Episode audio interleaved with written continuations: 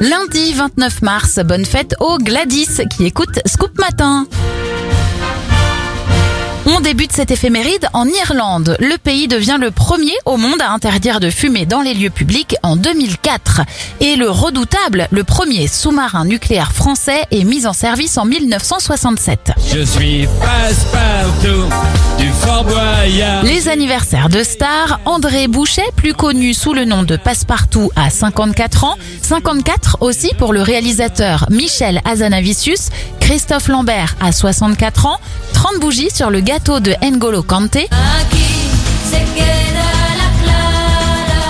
et on termine avec les 54 ans de la chanteuse Nathalie Cardone.